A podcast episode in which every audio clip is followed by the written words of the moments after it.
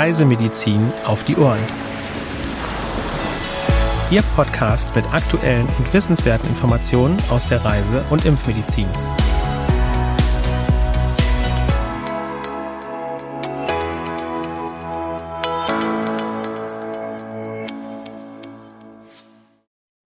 Herzlich willkommen zu unserem Podcast Reisemedizin auf die Ohren, heute am Mittwoch, dem 31. Mai 2023. Mein Name ist Helena Schmidt und ich habe heute wieder meine Kollegin Dr. Sandra Wittek bei mir. Genau, hallo Helena und äh, herzlich willkommen auch an Sie, liebe Zuhörerinnen und Zuhörer. Schön, dass Sie wieder mit dabei sind. Dann äh, legen wir direkt mit den aktuellen Meldungen los. Äh, wo schauen wir denn da als erstes hin, Helena? Wir starten heute in Südamerika und schauen hier nach Argentinien. Hier wurden seit Beginn dieses Jahres bereits ca. 87.000 Infektionen mit Denguefieber bestätigt und 56 Menschen sind verstorben. Seit Anfang April geht die Zahl der Neuinfektionen aber zurück. Im vergangenen Jahr sind 750 Menschen erkrankt. Und neben Argentinien haben wir auch noch eine weitere Dengue-Meldung aus Martinique in der Karibik. Hier wurden in diesem Jahr bereits rund 900 Erkrankungen gemeldet. Betroffen ist auch ein bei Touristen beliebtes Viertel der Stadt Saint-Anne. Wie immer gilt, achten Sie auf einen guten Schutz vor den überwiegend tagaktiven Stechmücken, um einer Infektion mit Dengue vorzubeugen. Und seit Februar 2023 kann man sich auch gegen Dengue impfen lassen. Ja, und dann haben wir noch eine Meldung aus Ostafrika, nämlich aus Malawi. Und hier geht es um Darminfektionen. Im gesamten Land besteht ein Risiko für Durchfallerkrankungen. Mit lokalen Cholera-Ausbrüchen ist insbesondere während der Sommerregenzeit zu rechnen, die von Oktober bis März dauert. Seit März letzten Jahres sind landesweit etwa 59.000 Menschen erkrankt und circa 1.800 Todesfälle wurden gemeldet. Es ist der bisher schwerste Ausbruch in Malawi. Besonders betroffen sind die Regionen am Malawisee. Achten Sie zur Vermeidung von Darminfektionen auf eine sorgfältige Nahrungsmittel- und Trinkwasserhygiene und lassen Sie sich am besten gegen Cholera impfen. Weitere aktuelle Meldungen finden Sie unter www.cam.de/aktuell. Nun wollen wir als nächstes einen Blick auf das Reisemedizin-Spezial für diese Woche werfen. Hier geht es dieses Mal auch um das Thema Cholera in Ostafrika. Helena, kannst du uns mehr dazu erzählen? Klimawandel, Konflikte und extreme Wetterbedingungen haben in Afrika zu vermehrten Cholera-Ausbrüchen geführt und drohen die Fortschritte der letzten Jahre zunichte zu machen. Bislang melden zwölf afrikanische Länder Cholerafälle, wobei nach Jahren des Rückgangs im Jahr 2023 hohe Fallzahlen und Todesfälle zu verzeichnen sind. Malawi ist nach wie vor das am stärksten von Cholera betroffene Land der Welt und steht vor dem schlimmsten Cholera-Ausbruch seit zwei Jahrzehnten. Darüber haben wir ja auch eben schon in den aktuellen Meldungen berichtet. Der Volltext des Reisemedizin Spezial steht CRM-Kunden im geschlossenen Mitgliederbereich zur Verfügung. Loggen Sie sich dort bitte mit Ihren Zugangsdaten ein. Den entsprechenden Link finden Sie in den Show Notes.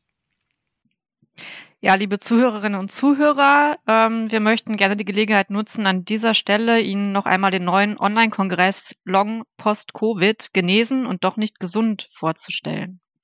Der Kongress findet am 10. Juni 2023 statt und es wird um aktuelle Erfahrungen und Studien zu den Auswirkungen einer Erkrankung an Covid-19 gehen. Unter anderem werden Sie erfahren, wie Sie Ihren betroffenen Patientinnen und Patienten direkt helfen können wo und wie sie qualifizierte Ansprechpartnerinnen finden, wenn ihre Möglichkeiten erschöpft sind und welche Best-Practice-Erfahrungen es im hausärztlichen Bereich gibt.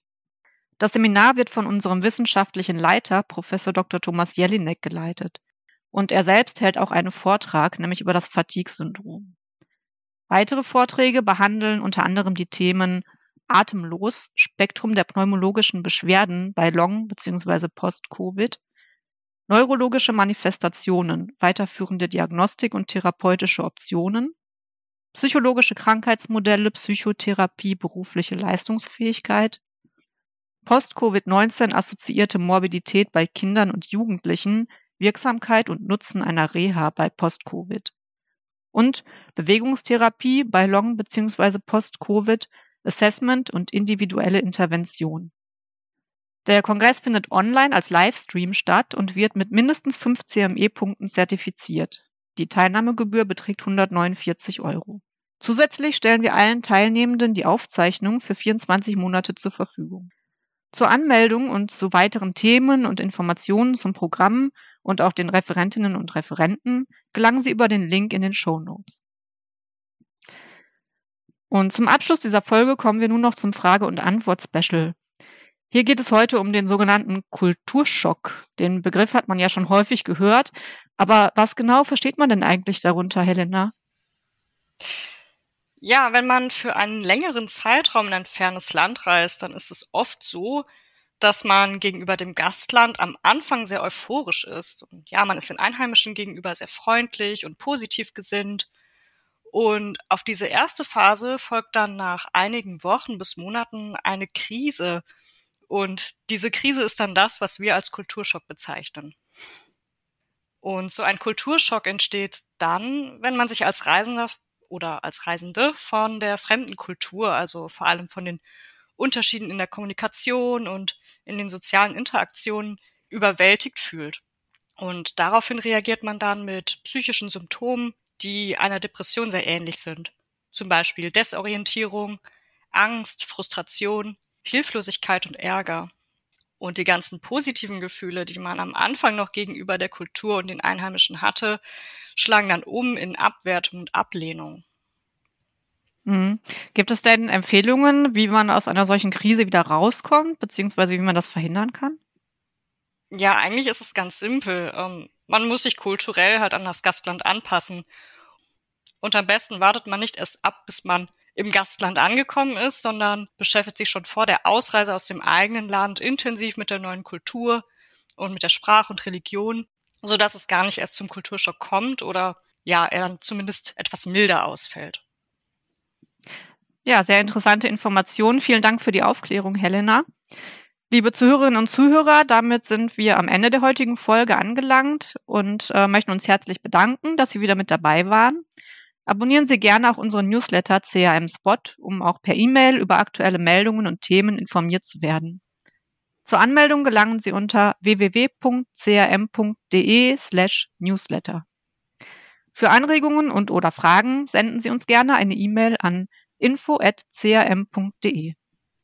Ja, dann verabschiede auch ich mich von Ihnen und ja, schön, dass Sie auch wieder bis zum Ende dran geblieben sind. Wir freuen uns, wenn wir Sie auch nächste Woche wieder begrüßen dürfen. Bis dann wünschen wir Ihnen noch eine gute Zeit. Und falls Sie bald eine Reise planen, wünschen wir Ihnen einen schönen und vor allem gesunden Aufenthalt.